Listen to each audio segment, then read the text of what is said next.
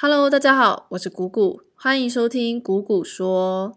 在现在这个时代啊，感觉不会一点城市语言都说不过去。那跨领域的人才呢，一直都是大家注目的焦点。他们除了要专注在自己本来的领域之外呢，同时也要额外去学习一两门城市语言。但是你有没有想过，如果你是跨领域的人才，你应该要如何使用城市语言才能够增加自身更多的竞争力呢？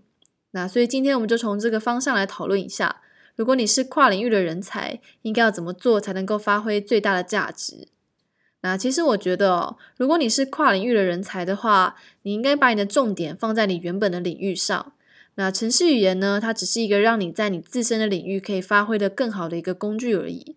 像是我举个例子来说，比如说你是一个行销 marketing，然后你在策划要行销一款产品，那这个产品呢，主要是针对夜猫族设计的。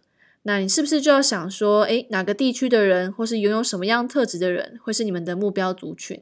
那这个时候，你可能就会使用 Python 资料分析，然后去把你的目标族群给分析出来。那在这个例子中呢，其实你真正想做的事情，是从茫茫人海中找出那些目标族群，而使用 Python 程式语言去做资料分析，只是你的手段。所以你其实没有必要钻研 Python 到多难多难的地步。你只要知道 Python 资料分析可以做到什么程度，然后你会一些基本的语法就可以了。因为真正为你带来价值的内容，是你找出来的那些目标族群有谁，是你要怎么去对这些人做行销。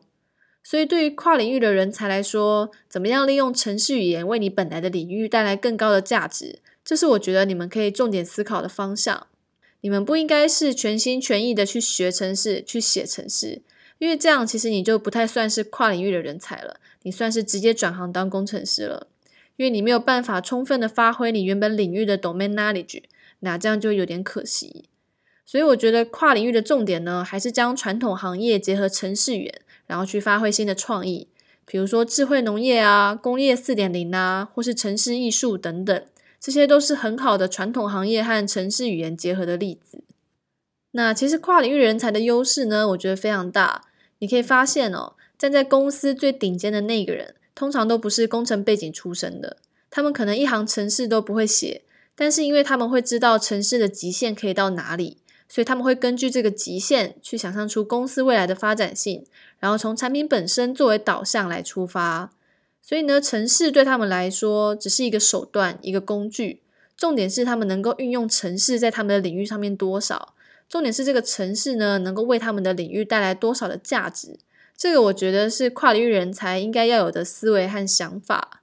那当你知道了城市能做到什么地步之后呢，你就可以朝着这个方向去规划你的产品。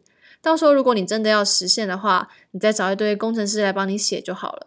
术业有专攻嘛，他们的专业就是写城市，那你的专业呢，就是将两个不同的产业做结合，然后去发挥新的创意。那话又说回来哦。如果你不是跨领域的人才，难道就只能乖乖的当别人的打工仔吗？我觉得也不完全是这样。我自己本身从大学到研究所念的都是资工系，那我出社会呢也一直都在写程式，所以我觉得我就是一个超级标准的工程师，每天就是负责写程式的那种。但是我在写程式的过程中，我都会一直提醒自己，要尽量的从产品的方向去思考问题。技术呢只是为产品服务的，重点是这个产品有没有价值。那我就会一直提醒自己要从这种方向去思考。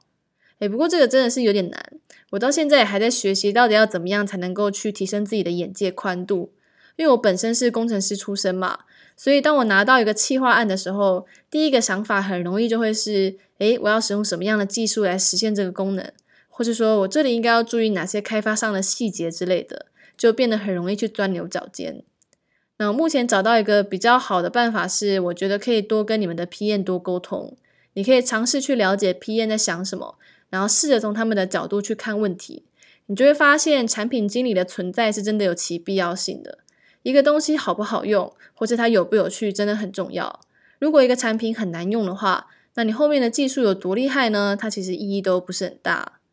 哦，不过有的时候有的 PM 啊，他们会不知道城市的极限在哪里，所以他们有时候会提出一些太夸张的需求。那这种的大家还是可以拒绝哦，不是所有的需求都是那么实际的。但我只是要跟大家传达一个观念，就是尽量不要固化思维，要尽力的去思考问题的本质，从产品出发，去思考使用者真正需要是什么，然后再把这些东西做出来。好啦，这一集就聊到这里。那喜欢我的话，可以订阅我，也可以到我的 Facebook 粉丝专业谷谷说按赞追踪。有问题想问我的话，也可以私讯粉丝专业哦。那我们就下一集见啦，拜拜。